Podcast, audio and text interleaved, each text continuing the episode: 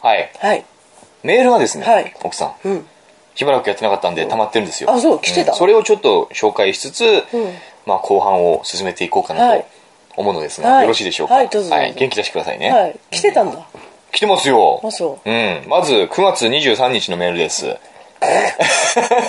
月23日今の11月だよ。前回の配信があったすぐ後ですね、うんうん。読書のお兄さん、奥さん、こんにちは。うん読書のちょめちょめ、いつも楽しく拝聴しております。檜山です。あ、アテンションプリーズ。アテンションプリーズの檜山さん です。うん、不女子の檜山さんあね。いいね。うん。いいね、不女子の檜山アさんいテいン。ションプリーズ。さて、炎上中であろう、うん。万引き疑惑と9月2日ブックカフェ前半、前編うん。について、私なりに思うことがありましたので、うんメールを送らせていただきます。はい。まず、純駆堂にて、お兄さんがパク、もとい、 ねって書いてんの万引きもとい、万引きをしてしまったのではうん。うん。ないかという件ですが、うんツイッターの丸善純駆堂公式アカウントにて、9月号書評を各店店舗で無料配布されている旨が9月8日にツイートされています。おー。過去のツイートでも同じ文言がつぶやかれているので、うんうん万引きにはならないと思われあ、ます。そう。ああ、そうなんだ。しかしバーコードのないフリーペーパーのような冊子、イコール無料という考えになってしまうと、ミニコミ誌や同人誌、うんこれ何ジンジン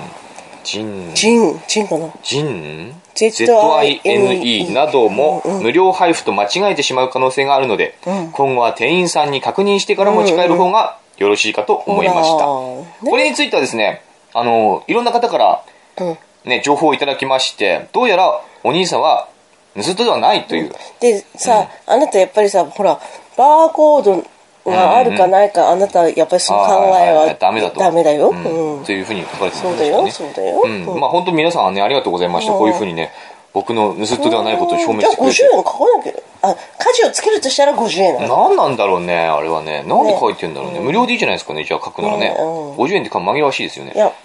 あなただったら50円、僕は払わなくてはいけないのかな。んそうかもしれないね。ねうんそれから、9月2日のブックカフェについてですが、んうん1、リスナーの分際で申し訳ないのですが、お兄さん、視野狭すぎと聞きながらツッコミを入れてしまいま した。何のことだか分か分かってますえブックカフェなんだろ覚えてますかうあれお兄じゃさおんばあ視野おばあ狭すさぎんたちうん。何の話しました、前回。あんたこれズボン後ろ前じゃないですか、これ。あ本 当だね前にポケットがありますけれども。うんそうだうんなんだろう何話したっけえーおばあちゃんがボケていくってやつそうじゃないですね。あの、私も過去3回ほど本のイベントに参加したことがあります。うんうん今回のお兄さんと同じような境遇になったことがあります。うん月1で開催されている読書会の情報を人づてに聞き参加したところ、企画者が絵本の読み聞かせサークルの方で、んうん参加者ほとんどが同じサークル、んうんそして何人かがやはり絵本のし、紹介でした、うんしかしさすがに普段から絵本の読み聞かせをしてらっしゃる方だけあり、紹介の仕方がとてもわかりやすく、うん簡単に絵本の世界に引き込まれました、うんその体験のみで言ってるわけではありませんが、うん絵本は読書に含まれます、うん、ほら。ねほら。ほお兄さんの読書の定義って何でしょうから。小説人文学古典文学、うん読書の定義を小説だけとするならば、小説の定義も様々です、うん。ラノベや携帯小説、うん現代小説などなど私はあまりラノベや携帯小説を好みませんが、うんそれらは小説ではない読書ではないとしてしまうと、読書がとても敷居の高いものになってしまいます、うん。奥さんが言っていたように読書は趣味です、今回の放送で思うことがありましたので、僭越ながら長文メールを送らせていただきました、うん良い読書ライフを檜山すげえ。やっぱり檜山さん、この人できる女だできるね。のね、まあ、何も言い返せませんすごい。なんかすごいね。ただね、この前ね、僕は絵本は読書に含まれませんというふうに言って,、まうん言ってたんですよ、うんあなた覚はえてましたか、うんうんうんだってこれはそういうね人だもんうん、これは読書をどんなこう思いで読書をしてるかによってこれは意見が分かれるところだと思うんだよねやっぱ僕みたいに読書に熱を入れてる人ねわかるわかんない一冊をねとにかく一冊の本をその作者の気持ちも組みながらうんわかりますかわかんないわかんなうんい。全然わかんない。あの読書って結構辛いんですよだってやめろってさうんあの、なんだろう。楽しんで読いめや、ば楽しいよ。読書は楽しい。楽しいんだけれども、辛いこともある。楽しいことだけが読書じゃない。僕、卓球やってるでしょねえ卓球やってるじゃないですか。卓球しかないじゃん 例えるならば、卓球やってるじゃない。ねえ、卓球だってそうだよ。楽しいだけじゃないよ。辛いこともあるし、負ければ悔しいでしょ、で、もっと強くなりたいと思って練習する、その練習の量っていうのは、練習することはやっぱり、楽しいだけじゃなくて、辛いこと、汗が出てね、涙も出るし、どう辛いことああるじゃのないさだだから、読書。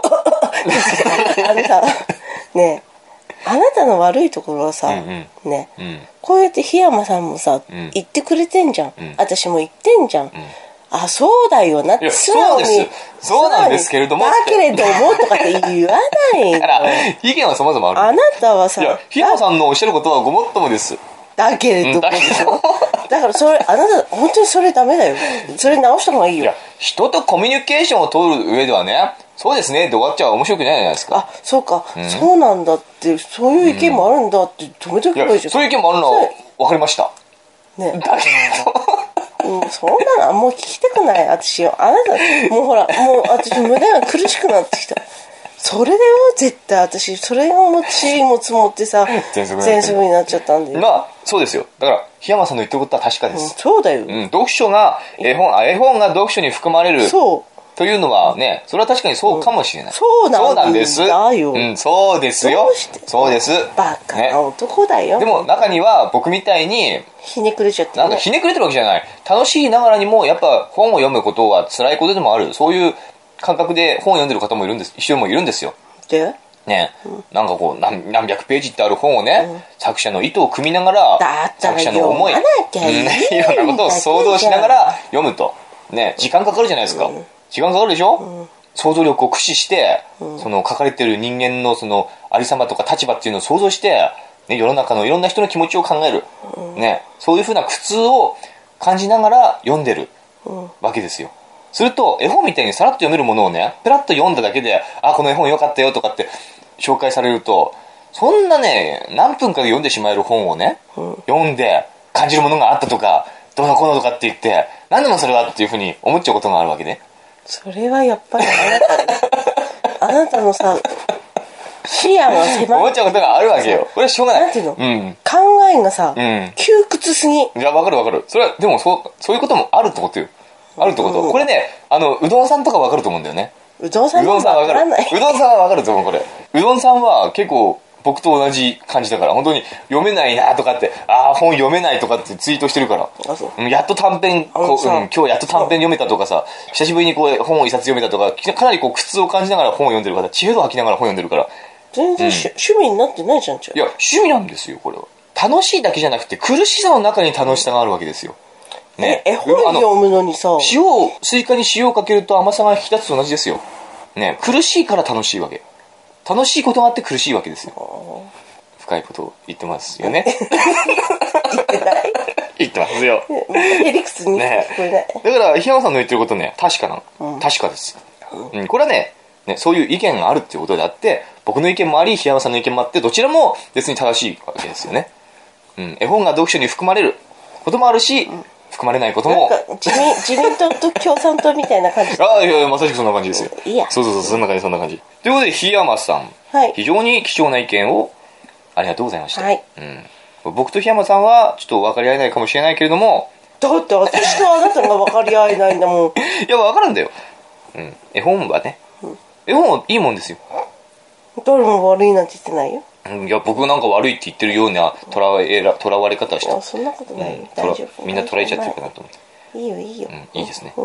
はいどう。ぞあの、今回ですね、もう一つ話をしたかったのがあるんですけども、これは次回に回します。あそうふなっしーさんです。ふなっしーさんのメールで、また非常に僕が話したい内容に近いことを送ってくれたメールがあったんでうん、これ話そうかなと思ったんですけども、今回は時間がないないので、次回に回します。はいまあ、この前ふなっしーさんのメールを読んだので、ちょっと今日は、今回は、どうして 読んであげればいいじゃないのいや、これはまたネタとして、ああの、ネタっていうか話すそう言っネてるタをとちさょっと忘れちゃ保うんだ留よ取っておきたい。うんあそう取っておきたい。ので、次回またね、こじれをゃあ話します来月来月じゃないよ。ちゃんとやるよ。うん。あと、そうね。もう一つ、ようちゃん。マラソンのゆうちゃんマラソンのようちゃん。うんようちゃん。お久しぶりです。はいようちゃん、ちょっとまたメール読むのが遅くなって申し訳ないです。はいまあ、返信もしなくて申し訳ないです。あしてないの、うん、ごめんなさい。あなたこの前前にさ、うん、返信しますって言ってましたけども。何すぐするのが僕のポリシーだななんか言ってたね、そんなことね。うん。ごほらめんなさねい。10月だから9日にメールが来てます、ようちゃんから。全然ダメじゃん、うんごめんなさい。これでね、なんでようちゃんに返信しよないうちゃんのメールが長かったから、うんあの、長いメールに対しては、やっぱこっちも長いメールを返したくなるじゃないですか。うん返す、返せばいい返すのが礼儀じゃないですうんか。返せばいいでよも、なんだろう、その時の僕は、ちょっと気分が落ち込んでたのかな、 自己防衛落ち込んでたんだと思うんだよね。だから長いメールを書くだけの元気がなかった。うんだから、あ明日にしようと思ってね。うんで、明日にしよう、明日にしよう、明日あ、あ明日にしよう。って言って1ヶ月経っちゃった感じがな。えー、でようちゃんまだ待ってんまだ待ってるかもごめんね、本当に。でも、非常に面白いメールだったね。はい。えっ、と、読書のお兄さん、お姉さん、久しぶりです。うんはい。はいじゃないですよ。あなたお姉さんですかお姉さんですおばさんでしょうなんでよが。ねえだいぶ前の出来事になりますが、うん北朝鮮からミサイルが発射された時、うんお兄さんたちはどのように過ごして何を思ったのかなと気になりメールしました。1回目のミサイル発射がされた時僕はちょうど出勤前の家事を済ませて、うんコーヒーを飲みながら日記を書いているところでした。うん J アラートが鳴り、テレビをつけて自分の住んでるところがミサイルの対象地域に入っていることが分かったときは、うんあ、今日で死ぬのか、と生まれて初めて死を覚悟しました。うんとりあえず部屋のカーテンをすべて閉めて、裸足の弦の漫画の白い服を着ていた人は光を浴びずに済んだという話を思い出して、急いで白い服を着ました。嘘だよ本当嘘だとか言わ ないでネタネタでしょこれ それからミサイルが日本を通り過ぎるまでは自分の日記がアンネの日記のように公開されたら嫌だなとか嘘だそんなそんな嘘だとか言うんじゃねえよお前はちゃんちゃん言うんじゃねえよいやで完全にネタでしょこれ そういうこと言うんじゃないよ最後で聞いてあげなさはいとか最後にあの人と会えてよかったなとかいろいろと過去を振り返っていました、ん日本を過ぎ去ったことが分かってからは、きっと会社では皆ミサイルのことで騒ぐだろうから、自分は絶対に周りに流されずに仕事をしようと思い出勤したのです があなたに似てるね似てるね。こういうとこに似てる。社内では誰もミサイルのことを話題にしていなくて、うん表紙抜けしてしまい、ん思わず自分からそのことを口にしてしまいました。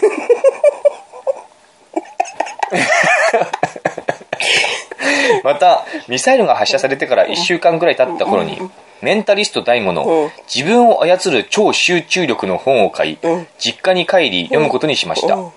リビングのソファーで読んでいたら、うん母親が皿を洗いながら、うん J アラートの警告音をうん鼻歌で歌っていて、うん僕は全く本に集中することができませんでした、 はい J アラートの警告音を鼻歌でやってみてくださいえ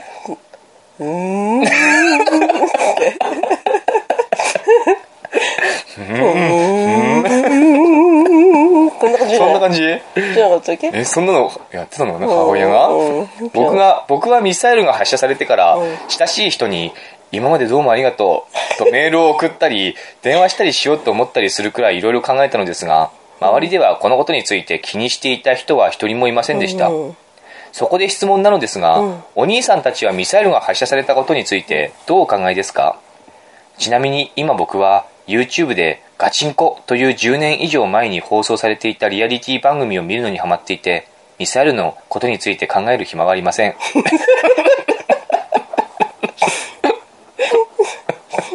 ガチンコは見るあとったとねても気合が入り元気が出る素晴らしい番組なので、ぜひ YouTube でみのりちゃんに見せてあげてみの元り気ちゃなん子供に育ててくださえい。ーそれでは次回も配信楽しみにしてます。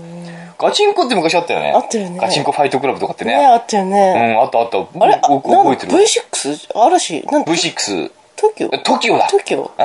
トキオかなあトキオうん、トキオだね。出川とか出てたあ学校へ行こうだった。ガチンコでしょそうあの学校へ行こうは V6 でしょあガチンコはトキオ。夜の10時とか9時とかだったんだよね。かななんかだうん、見てた。僕、ほんと、何、10年ぐらい前って10年、10年前じゃないもっと前だよ。 10もっと前、もっとじゃない前よ。僕がほんと中学生とかだったと思うから、15年ぐらい前かな。15、6年前。だね。いい番組だったよね。まあ、ほとんどやらせなんじゃないかっていうね、噂立ってまあしたけどそう。あのうんラーメンラーメン屋とかね。そうね、やってたね。うーんまあ、そんな話じゃないんですよ。あのー、北朝鮮のミサイルが発射された時、忘れたよね。これでもあ、でも1回目のさ、朝朝早くだっけそう、6時とか5時とか、あれ6時前 ?1 か回目は6時前うん多分 ?2 回目が7時とかだったんじゃないかな、朝の。うんだったと思うんだけれども1回目は確かすごい朝早くだったよね、うんその時に何ようちゃんもう出勤前の家事を済ませてコーヒーじゃないだっのたのそんな朝早くに出勤するのあれだってよできる男は朝早いんだってよあ本当じゃあできる男なのかな、そうでしょあなたみたいに永遠と7時過ぎまで寝てないで しょでもとにかく J アラートが鳴ったあの時覚えてるいや僕が言いたい の はな何あの時覚えてるって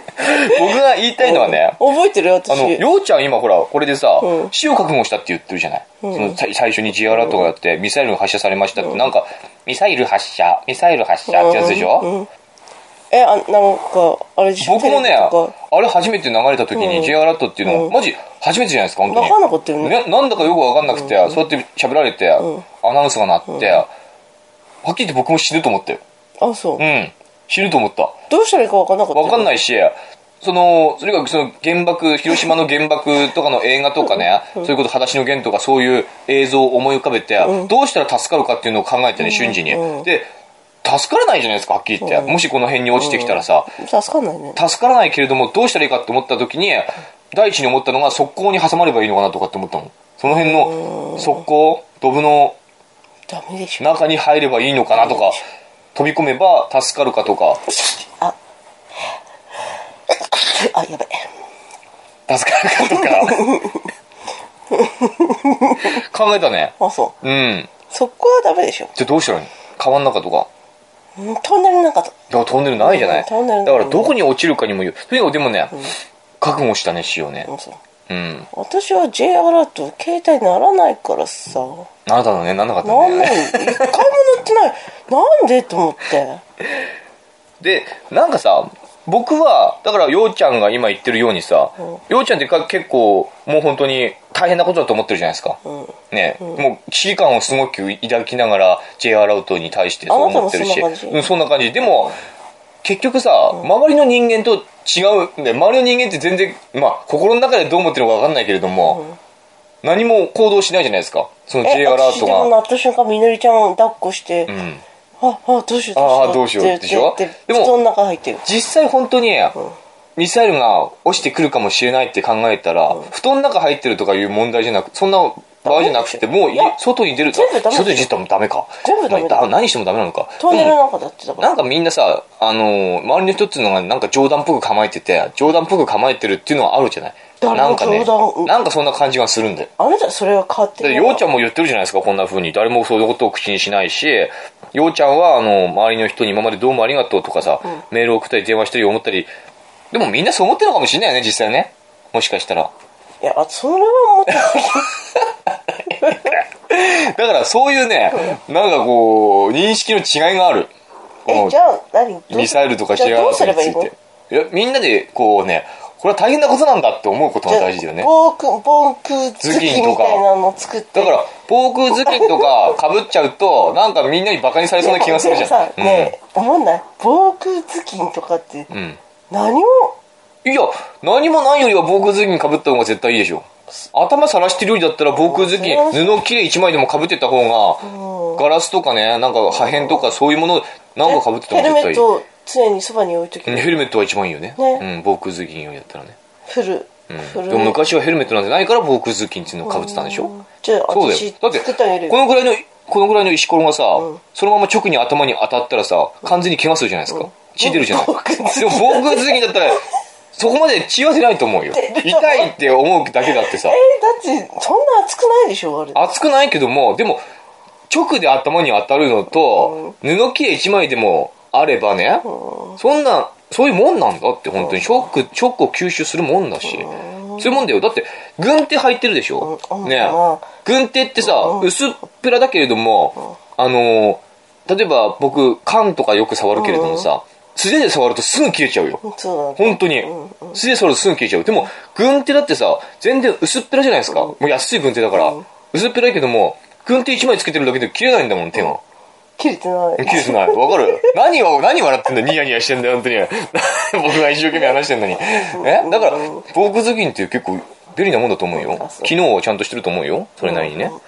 うん、とにか授業ちゃんっていつもさ、ん会社行く時とか持っていけばいいってく、うん、いいもんって言う。だから、ようちゃんが言ってんのは、自分がそういうふうに危機て危機感を抱いてうん、その J アラートとか、うん北朝鮮のミサイルとかそういう問題に対して思いを馳せてるのに、れだよね周りはなんでそんな風に思ってないんだろうっていうのがあるシでしェルタょー作ればいいの自分で各家だから、うん、穴掘ってさあの僕でも思ったのがさ、うんあの我々はリンゴ農家じゃないから青森ってリンゴ農家が多いじゃないですか、我々はリンゴ農家じゃないからそういうことはできないけれども、リンゴ農家ってもう広い土地を持 ってるじゃない、うんうんね、リンゴの畑を持ってるんだから、山とかも、うんそこは自分の土地だからさ、穴掘ったら一人一人ぐらいの防空壕うんはそう余裕でできるじゃないですか、うんそうだねねそんな大きいのじゃなくてもさ、それ作ってさ作ればいいじゃんね うんねね僕だったら絶対作るよ作って作って、ねうん作って作ってあのリンゴ派の畑の隅っこの方とかにさ、なん何メートルぐらい2メートル2メートルぐらいのうんうん穴掘って防僕も空壕ね掘ってさちゃんと中にもちゃんとスコップ置いとかないとね閉じ込められたら中から掘っていこそうう出てこないといけないからさ食料も置いてこ食料も水と食料を、まあ、まあ1週間ぐらい分かなじゃああ布団も3日ぐらい分かあのなんだっけ70何時かあー72時間核汚染あがー核汚染があの減退するまであそうなんだ、へえ70何時間3日ぐらいの水と食料があればいいじゃないあですかそうだからそういう防空壕を掘ればいいリンゴのでももう周り何もないんだよ出てきたって何にもなくても生きてればなんとかなるじゃないですかあそううん、そんな日本が全て壊滅するわけじゃないでしょ、うん、でもあちこち打ち込んだらどうなんだろうね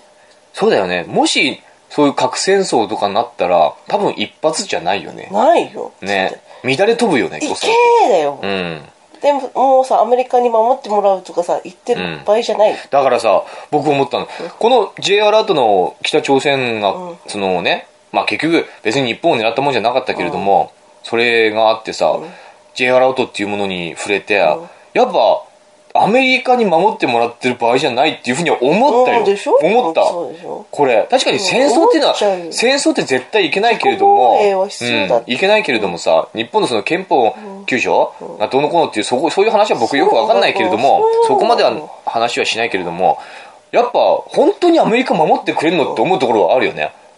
わかんないよね、うん自分たちでやんなくちゃこれはいけないんじゃないのって思う俺たち忙しいからそっちまで手もあんないんだっでて、結局自分たちがそうやってね、武力を持ってしまうと戦争になるからとかって言うけれどもさ実際近くにそんなさ、よくわかんない国があって、ミサイルバンバン実験するような国があって、言うことも聞かないような国があった時にさ、自分たちで国を防衛できないっていうのはおかしい話だと思,、う思っちゃうよねあ今のその J アラートうんっていうので特にそう思ったよ僕は。だようね、ん。で、それってさ、娘、自分今娘がいるでしょ、子供がいるとするでしょ子供を自分で守れないのと同じだからね。そうだよねうん。そうだよね。そうだねなあ悪い奴がいっぱいいる、その、道の中、道を歩くときに、あなたはこの子供を守っては、自分の子供を守っちゃいけませんと。でも、ちゃんと屈強な SP がいますからと。ねえ、服のボディーガードはついてますよと。絶対あなたはでも、子供は守っては、自分で守っちゃいけませんって言ってるようなもんでさ、それはおかしな話だよね。自分で守りたくなるじゃないですか。確かに屈強かもしれないけども、本当に守ってくれるのって信じられない部分はあるよね。ねうん。素敵な奥さんと子供はそう、守ら守らなないいととねいけないようんねそうだよね。うん。守って守ってそういう気持ちが出ましたね芽生えましたねこの J アラートで、そういう危機感っていうかね私は携帯が鳴らないから、あなたはもう国家に見捨てられてる人間 ですから僕もあなたのことは守らない、なんでよ、うん国家に見捨てられてる人間のことを何で守らななくんでなんでなんないんだろうていいのね国家に見捨てられておかしいってだってほら地震とか、そういうのがちゃんと来るんだよあなんだろうのね近くで雨雨雲の接近中もちゃんと鳴るんだよ、なのにテポドン来ますは鳴らないんだよ、ならないだから見捨てられてるんですよあ本の当ちなみにあれだよねテポドンが日本に着弾するまで、うっん、ていうのは5分ぐらいであそう、あじゃあ畑に行ってらんないじゃんそうだから発射されましたっていうアラートが鳴ったとして、もう多分あと4分3分4分ぐらいで何とかしなくちゃいけないんだよおそそうらくねじゃあやっぱ近場にもシェルターでか3分4分だよ核シェルターを作っておかないとほぼ無理だよね実際は、うん、北朝鮮からミサイルが飛んでくる場合はそのぐらいの時間で何とかしなくては、まあ、着そのぐらいの時間に着弾しちゃうってことね、うんじゃあ無理でしたはいはいようちゃんありがとうございましたいはい こういう終わり方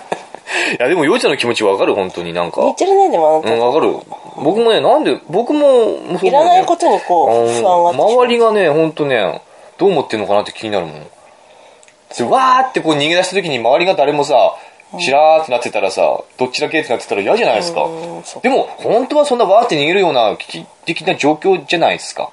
本当 J はねアラートが鳴るっていうことはね本当はうね、んならなくちゃいけない。うん、でもまさかと思ってんじゃないやっぱみんなやっぱまさか、うんあんなまさかまさかとそれは思っ思うてでるしからさょ。それは思うでしそういう人間が最初に死ぬ。ょね、うんということで、例えば J アラートが鳴って、我々の目の前で、ようちゃんが防空頭巾をかぶってわーって逃げていったとしても、我々はようちゃんのことを決して笑わないっていうことですね。 そういうことですよね。絶対笑いません。そうだねうんそれは真剣な行為ですから。 そうね、自分の命を守らなくてはいけなういん真剣な行為だから、うん我々は決してそれは笑わないし、それを真摯に、ようちゃんの姿をね、真摯に受け止めようと思いますうんうんうん。という、まあ、まとめですね。いいですかはいはいどうぞ まとまったはまとまりました。いはい、ということで、はい読書のちょめちょめ、今回また久しぶりに、まあ、収録しましたけれども、奥さん、いかがでしたかそうですねはい。 そうですね、はですい。ねえーなんか感想どうぞ。え別にあーこんな感じだったっけってこんな感じだったっけって。うんえなんかやっぱ忘れてた、感覚が忘れてましたか使いませんでしたかそうだねわかん取り戻せないまだ。わかんないわかんないああ、病み上がりっていうか、まだ病んでる途中だから。ね、ううんうんん。まあ、それはしょうがないね。でも、次もね、1ヶ月も空けないうちに、ちゃんと更新していきましょうね。そうだねそう。なんとかよろしくお願いしますね。はいはいということで、読書のちょめちょめのメールアドレスを、はい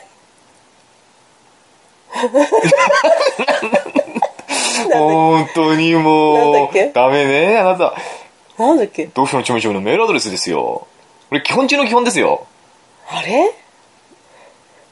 読書のちょめちょめのメールアドレスって言ってる時点でもう、読か書なのり、ちょめちょめかなりヒントが出てる。読書の違う違うんだよ、はい。いろい何がろ違いろいうろ考えることのも何を考えてるのえー、生理が来ないとかよし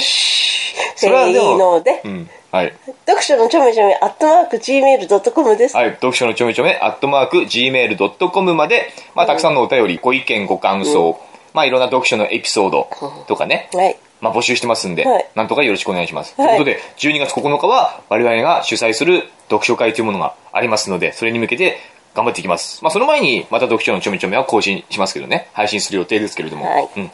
いですね、今回はじゃあこんな感じで。 もういいんじゃないいいですか次回の放送までにん生理は来てるかな、 何なのそれは。どう、どうしたのなんでだろう薬のせいかな、うん、多分僕、風邪薬のせいだと思うんだけれども。私本当に決まった日に来るんだよねね。ビンゴなんだよねそうね、僕はいつもそれを計算してるんですけど、毎月計算してね、この日がどうやら生理予定日だというふうなできるんだよね予想をしてるんですけれども、まあ、来ないですね。 ないやばいえ、やばくはないんじゃないかな。あそっか、薬のせいかな薬のせいだと思うけどなそうかあるいは、まあ、上がり、上がったから、 上がっちゃったかなへ上がったからなえうん ねそうだねはい。はいということで、はい今回の読書のちょめちょめは、これに て、何ですか 何ですかなんでもないはい。今回の読書のちょめちょめはこれにて終わりにしたいと思います。ははいい。それでは皆さん、良い読書をバイバイ